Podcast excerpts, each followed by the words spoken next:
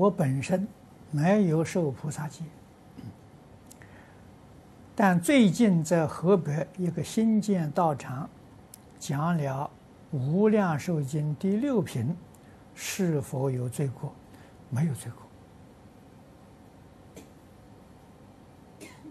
过。啊，讲经劝人都是好事，所谓是一粒而根，永为道种，啊，这好事情。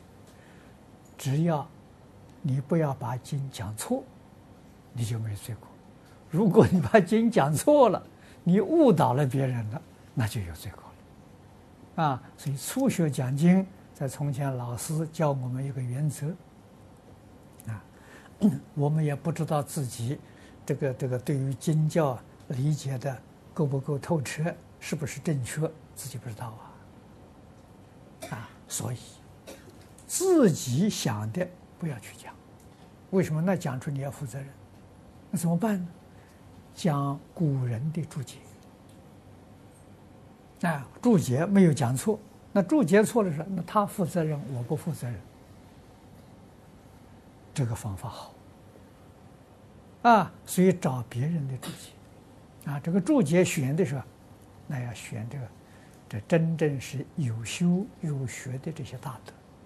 啊，找他们东西，啊，所以我们学讲经的时候，李老师是指定了几个人，啊，有云隐法师，啊，谭旭法师，地贤法师，信慈法师，啊，居士里面像姜维农居士、周芷安居士，啊，确实，这个都是民国初年的在家出家的真正大德。